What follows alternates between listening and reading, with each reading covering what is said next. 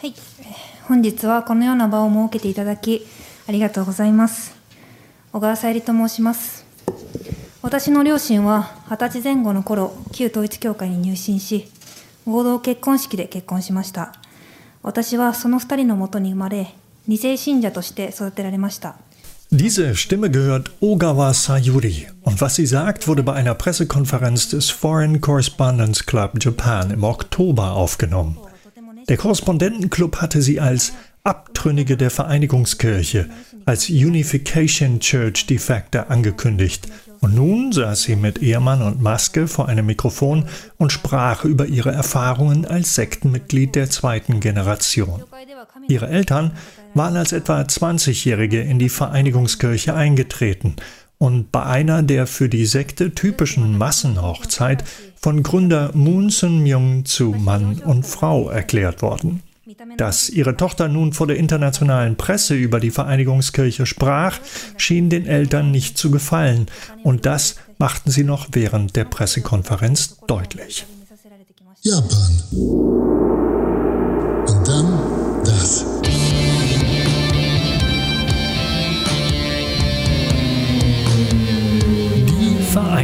Vereinigungskirche. Das ist das Hauptthema dieser Folge unseres Podcasts. Und das aus einem guten Grund. Seit der Mann, der Abe Shinzo erschoss, seine Tat mit Hass auf die Sekte begründet hatte, war die religiöse Organisation in Japans Medien allgegenwärtig. Dass Frau Ogawa vor ausländischen Journalistinnen und Journalisten sprach, zeigte zudem, dass auch die internationalen Medien Interesse an dieser Materie hatten. Als wir dann begannen, dieses Thema vorzubereiten, haben wir schon befürchtet, dass es zu groß für eine halbstündige Podcast-Folge ist. Und tatsächlich, es ist so facetten- und umfangreich, dass wir ihm eine zweite Folge widmen werden. Die kommt dann in Kürze. Die Vereinigungskirche nennt sich schon lange nicht mehr so. Die deutschsprachige Version des Organisationsnamens lautet Familienföderation für Weltfrieden und Vereinigung. In Deutschland gibt es ein sogenanntes nationales Büro und acht Filialen. In der Schweiz konnte die Gruppe nach Versuchen in den 1970er Jahren offenbar keine Wurzeln schlagen. In Österreich unterhält sie ein Büro in Wien. Wir nennen die Vereinigungskirche im Weiteren auch Sekte. Über diesen Begriff gibt es eine Debatte, in der der Begriff in der Regel als normativ abgelehnt wird. Er werde überwiegend bei Anti-Cult-Bewegungen benutzt. Wir glauben aber, dass zentrale Charakteristika der Vereinigungskirche die Nutzung des Begriffs Sekte in diesem Podcast rechtfertigen. Wir erklären auch gleich, warum. Dieser Podcast wird unterstützt von Air Flyers. Warum also Sekte? Lassen wir zunächst jemanden zu Wort kommen, der uns bei dem heutigen Thema zur Seite steht. Monika Schrimpf, Professorin für Japanologie an der Universität Tübingen. Ihre Forschungsschwerpunkte beinhalten zu unserem Glück japanische Religionsgeschichte und neue Religion.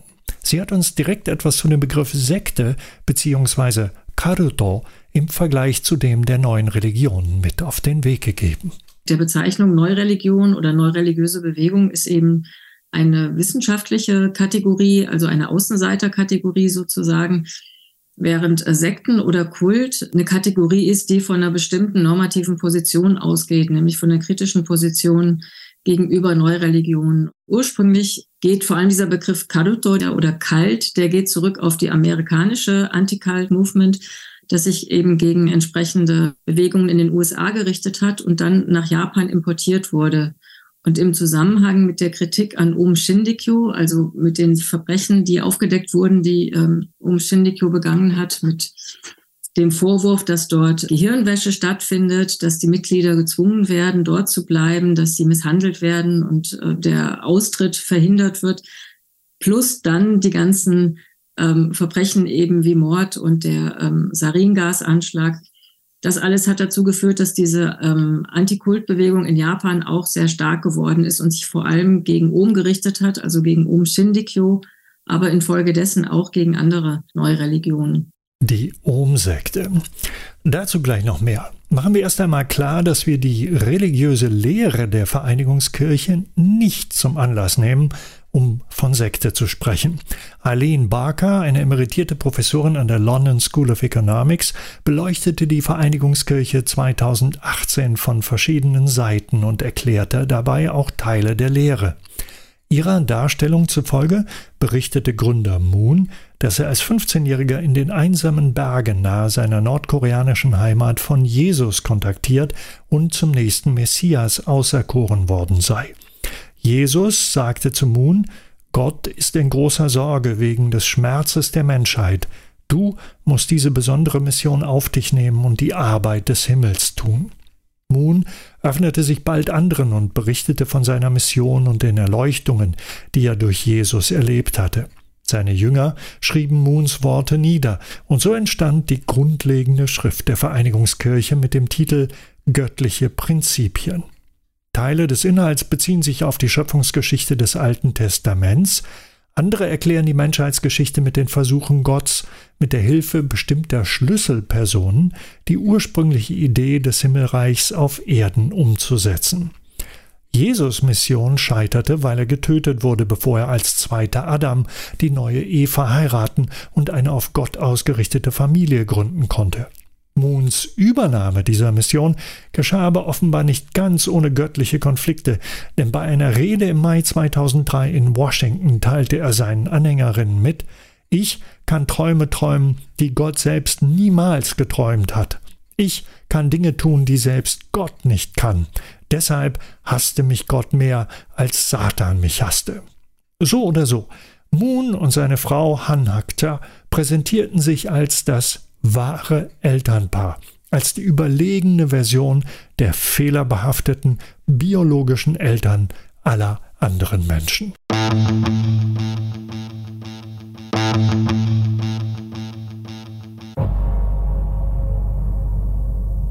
Wenn wir den Begriff Sekte aber trotzdem benutzen, dann deshalb, um einige Seiten der Vereinigungskirche zu kommunizieren, die ihren Mitgliedern und oft auch deren Umfeld ohne Zweifel großen Schaden zufügten. Dazu gehören emotionale Kontrolle und finanzielle Ausbeutung. Ein Austritt aus der Organisation ist nach Berichten ehemaliger Mitglieder, einschließlich Frau Ogawa, schwierig und mit immensem psychischem Druck verbunden. Das ehemalige Mitglied Jen Kiaba spricht von einem Coercive Control Mechanism, der Mitglieder gefangen halte. Dr. Stephen Hassan der selber in den 1970er Jahren ein Mooney, wie er sich nannte, war und seitdem als Berater für betroffene Familien aktiv ist, listete zahlreiche Elemente von Informations-, Gedanken-, Verhaltens- sowie emotionaler Kontrolle auf, die den Austritt für diejenigen unmöglich gemacht hätten, die ohne sozialen Halt und mit mangelndem Selbstschutz bzw. größerer Verletzlichkeit ausgestattet gewesen seien.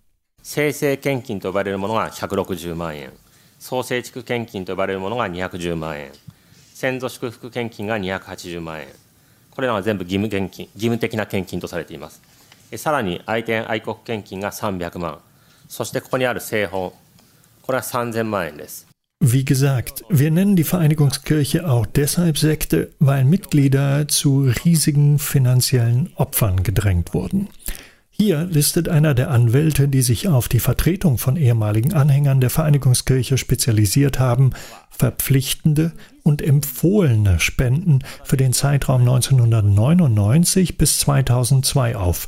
Den drei Jahren also, in denen die Mutter des Abe-Attentäters das Familienvermögen an die Sekte spendete. Ogawa Sayuri hat übrigens Ähnliches von ihren Eltern berichtet und erzählt, wie sie selbst wegen ihrer Armut als Kind gehänselt worden sei.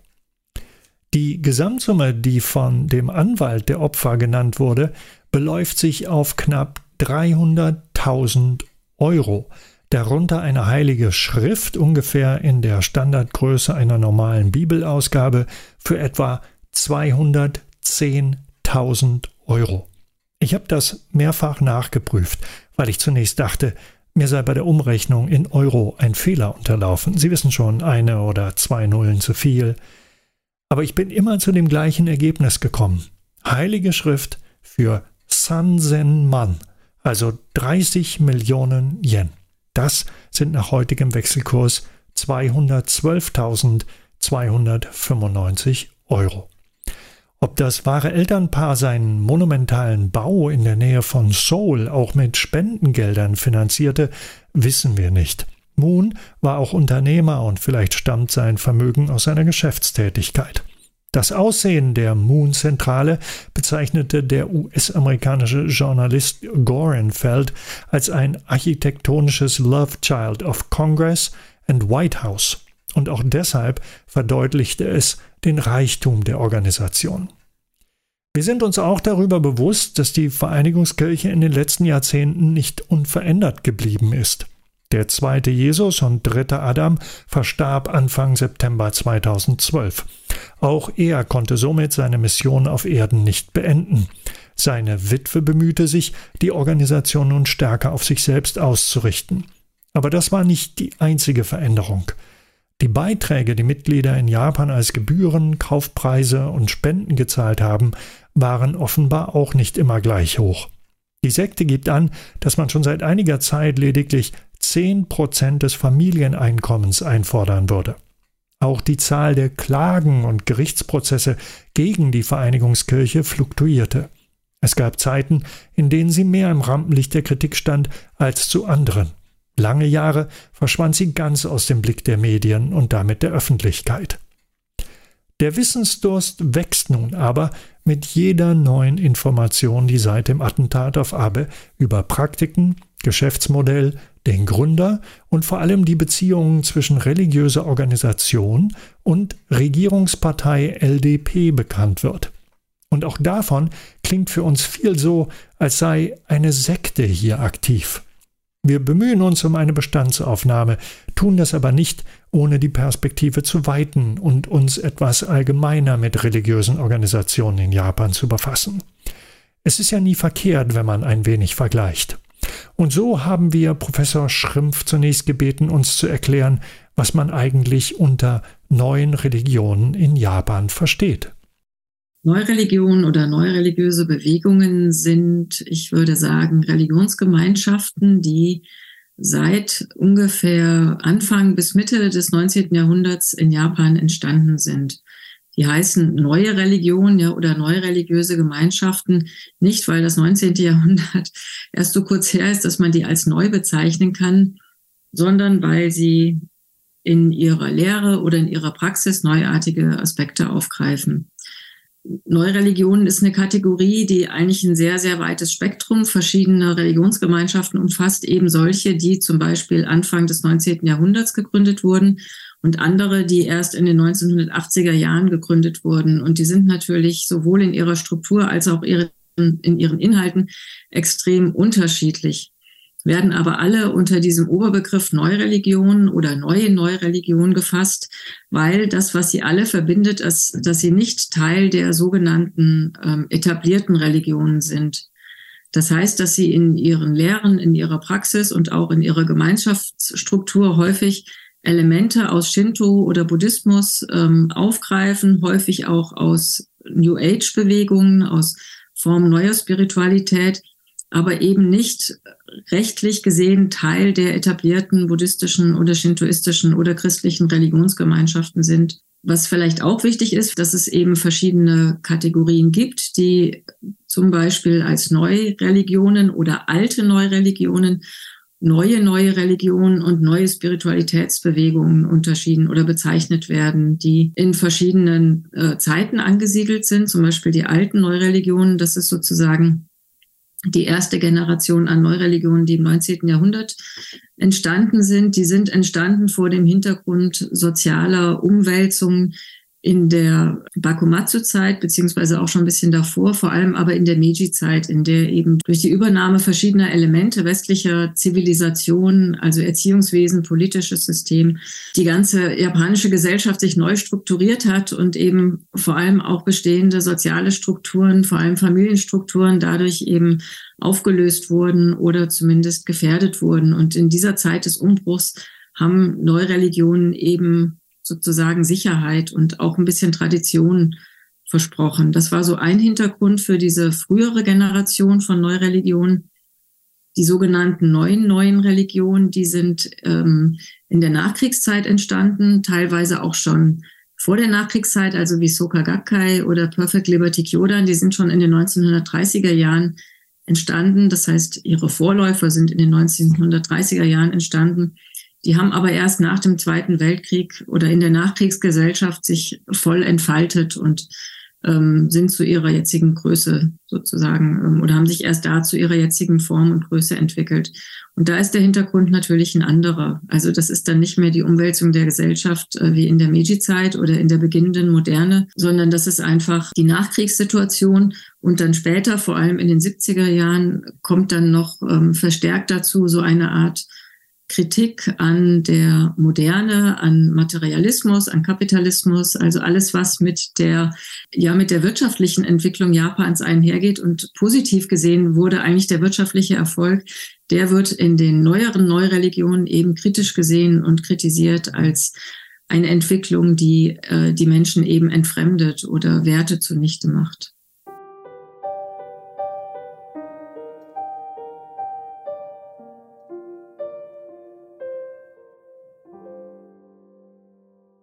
Diese Ablehnung von, von Religionen, vor allem von Neureligionen, abgesehen jetzt von dem, dem Fall um Shindikyo, liegt ja unter anderem auch darin begründet, dass der Begriff Religion, also Shukyo, dass der ja in Japan erst in der Meiji-Zeit entstanden ist und von Anfang an mit einer bestimmten Art von Religion assoziiert wurde, nämlich mit einer monotheistischen, also mit der christlichen Religion eigentlich, die Zugehörigkeit verlangt, Ausschließlichkeit und die eben Religion als so eine Art Dialog zwischen Gläubigen und äh, einer Gottheit konzipiert.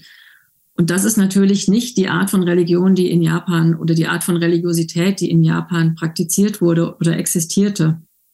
Und das Besondere an japanischer Religiosität ist ja, dass sie gerade nicht ausschließlich ist. Man muss sich nicht bekennen zu einem bestimmten Glauben oder zu einer Religion, sondern man kann situationsabhängig entweder buddhistische Tempel und Priester oder shintoistische Schreine oder christliche Kirchen oder was auch immer aufsuchen, um eben zu heiraten, bestattet zu werden, sein Kind segnen zu lassen oder was eben gerade ansteht. Und das ist einer der Gründe, weshalb die Neureligionen grundsätzlich suspekt sind, weil eben viele von ihnen auch ähm, ein Bekenntnis, also eine klare Zugehörigkeit und teilweise eben auch Ausschließlichkeit verlangen und ja auch andere Neureligionen grundsätzlich einen schlechten Ruf haben in der Gesellschaft. Und deswegen verschweigen das auch viele Menschen, die ich kenne zumindest, dass sie Mitglied in einer Neureligion sind, weil das einfach also weil es einfacher ist, nicht zu sagen, dass man Mitglied in einer Religionsgemeinschaft ist. Das ist nicht mal dass diese eine Religionsgemeinschaft jetzt, also sei das jetzt Shinyo-en oder PL-Kyodan oder Ryukai oder Tendikyo, das ist gar nicht so, dass die einzelne Religion einen schlechten Ruf hat, sondern sich zu einer Religion zu bekennen, das hat schon was irgendwie Suspektes und Verdächtiges. Und inzwischen eben wird das mit diesem Sektencharakter oder diesem Kultcharakter sehr stark assoziiert. Ein Charakteristikum, das die Vereinigungskirche mit einigen Neureligionen gemeinsam hat, ist die Fähigkeit, mit der Welt der Verstorbenen zu kommunizieren. Allerdings sind die Toten, die angerufen werden, bei japanischen Religionen meist aus der eigenen Familie. Kontakt zu Verstorbenen zu haben, das findet man in sehr vielen Neureligionen. Das ist aber auch innerhalb der japanischen Religionsgeschichte keine Besonderheit. Es gibt ja auch im etablierten, also im Buddhismus zum Beispiel oder in der Volksreligion gibt es ja auch Möglichkeiten, Kontakt zu Verstorbenen aufzunehmen, durch Itako zum Beispiel.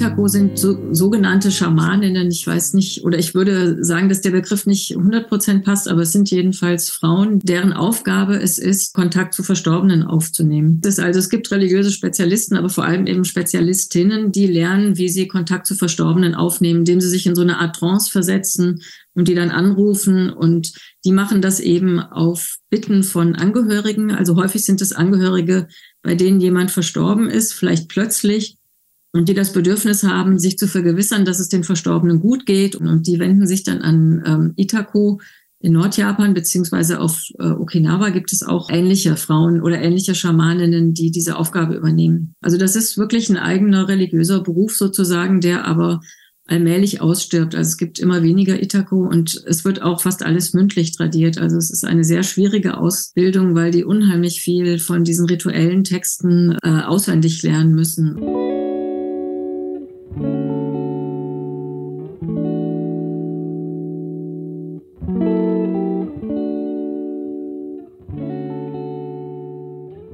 Angelegt ist das ja auch in, in der Idee von Ahnenverehrung, die ja wirklich weit verbreitet ist, die ja auf der Idee fußt, dass die Ahnen zwar verstorben sind, aber immer noch Teil der Familie und deswegen werden sie ja auch im Familienaltar, also werden ihre Täfelchen zumindest eine Reihe von Jahren erstmal im Familienaltar aufgestellt und sie werden eben in das Familienleben integriert als Verstorbene. Und dahinter steckt natürlich auch die Vorstellung, dass da noch eine Art von Interaktion möglich ist oder die Vorstellung von ähm, Flüchen, also Tatari zum Beispiel.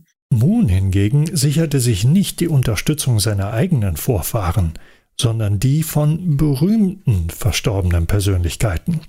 In den USA vermeldete er unter anderem, dass die Vereinigungskirche den Segen der 36 verstorbenen US-Präsidenten, angefangen bei George Washington bis zu dem damals noch lebenden Richard Nixon, erhalten habe.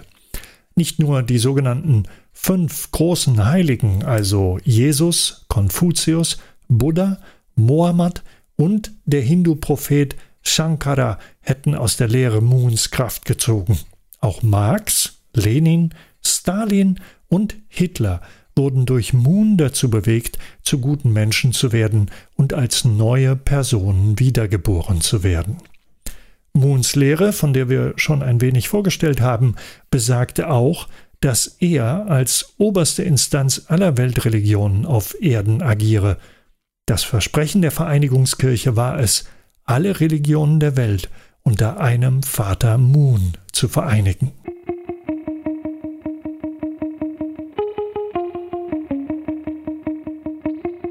Beides, Synkretismus und Kommunikation mit toten Berühmtheiten, findet sich auch in der neuen Religion Wissenschaft vom Glück, Kof Karaku, auch als Happy Science bekannt.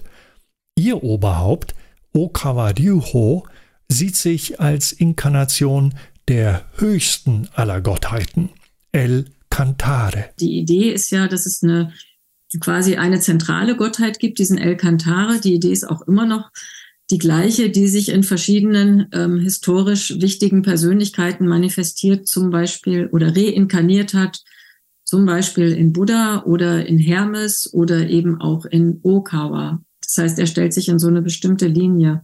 Und deswegen war am Anfang der Bewegung die Person Okawa Juhos von ziemlich zentraler Bedeutung. Und es gab ja dann auch diese großen Feiern oder Massenevents. Er hat riesige Arenen gefüllt und sich eben als Reinkarnation von dieser Gottheit El Cantare dargestellt. Und das Ziel war auch quantitativ bestimmt, viele Anhänger zu gewinnen. Zur Anfangszeit hat Okawa ja ganz klar dieses, diese Funktion des Mediums übernommen, der eben channelt Nachrichten aus dem Jenseits von Figuren, die quasi die ganze Geschichte ja abdecken.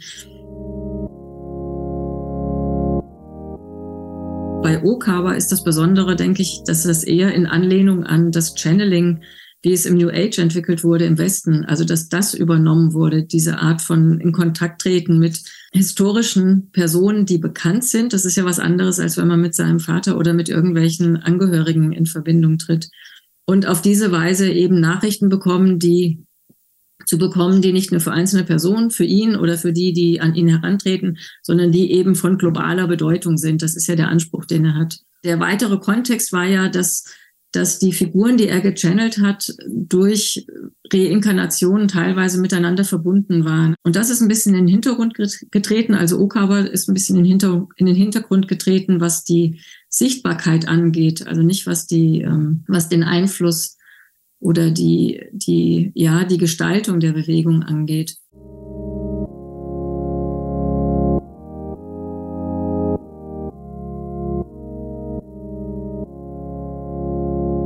Also der Aspekt, mit dem ich mich mal besonders beschäftigt habe, das war tatsächlich das Geschichtsbild. Und ich finde das sehr interessant, weil das Geschichtsbild in den Manga auch so eine große Rolle spielt. Es wird ja die gesamte Menschheitsgeschichte neu erzählt und die gesamte Menschheitsgeschichte beinhaltet eben auch die Geschichte zum Beispiel von untergegangenen Kontinenten, also Atlantis und Mu und andere Kontinente, deren Namen nicht so bekannt sind. Und alles wird in irgendeinem Zusammenhang ähm, gesehen.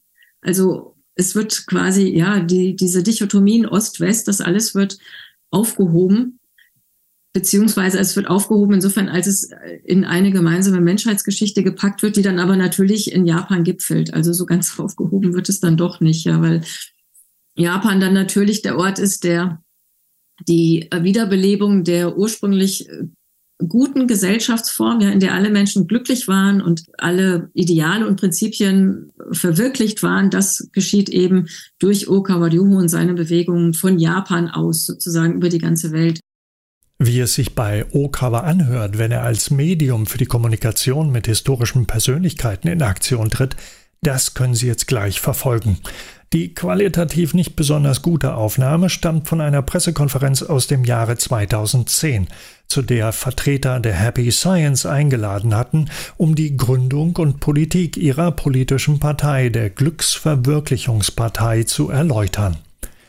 Wie ich damals lernte, geschehen manche dieser Kommunikationen mit den Verstorbenen in einem Setup ähnlich dem einer Late-Night-Talkshow.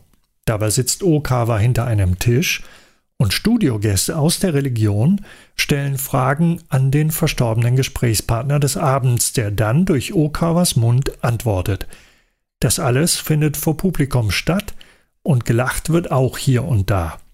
Die kurze Aufnahme beginnt mit einer Frage. Der für Personalangelegenheiten zuständige Herr der Glücksverwirklichungspartei wird Katsu Kaishu ein Politiker der Bakumatsu und Meiji-Zeit nach seiner jetzigen Tätigkeit im Jenseits fragen und lernt dann aus Okawas Mund mit hellerer Stimme und von Katsu Kaishu unter anderem, dass Politik mit der Personalauswahl beginnt. 私は幸福の科学におきまして人事を担当しているものでございます。はい、まず最初にあのこの機会でございますので現在 そちらの世界でどのようなお仕事をされていらっしゃるのかお教え願えたらそれああ君ね人事やってるんだよ。僕だって人事ぐらいでさ。人事だよ人事。いや革命には人事が必要だよ。な、まあ、誰をどこへ持ってきてどう戦わせるか。そして世の中をどう変えていくか。人事から政治が始まるんじゃないか。Trotz der Ratschläge von Kaishu und anderen verstorbenen Staatsmännern und Margaret Thatcher ist der Glücksverwirklichungspartei bisher auf nationaler Ebene kein Mandatsgewinn gelungen. Aber die Partei ist vor allem Ausdruck des Bemühens neuer Religionen, politisch Einfluss zu gewinnen. Bis zur Parteigründung hatte Kof Konokaraku einzelne LDP-Politiker unterstützt. Aber ab 2009 wollte man selber mitmischen. Auch die Om Shindikyo, die 1995 den Giftgasanschlag auf die Tokioter U-Bahn verübte, hatte eine Partei ins Leben gerufen.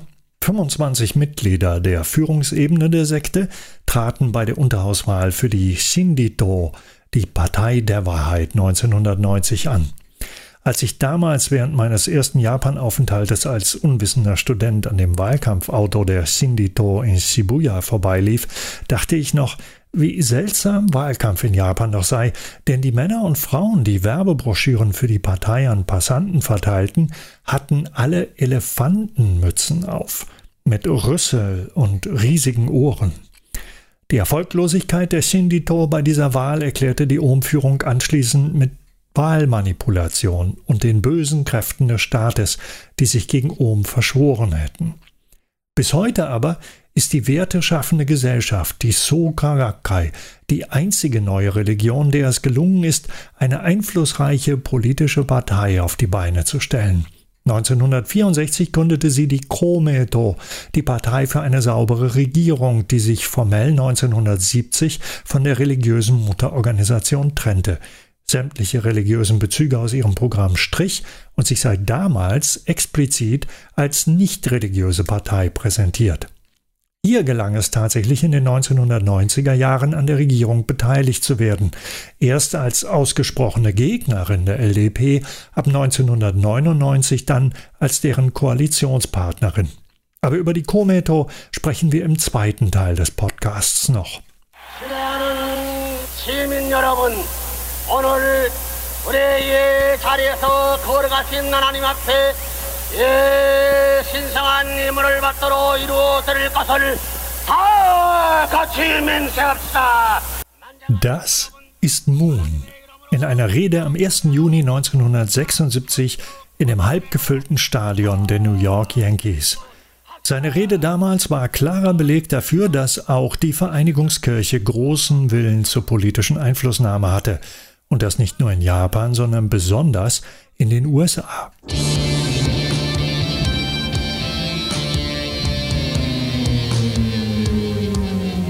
Wir haben jetzt in diesem ersten Teil des Podcasts leider keine Zeit mehr, uns noch mit der Unification Church in den USA zu befassen, aber auch dafür ist der zweite Teil gedacht.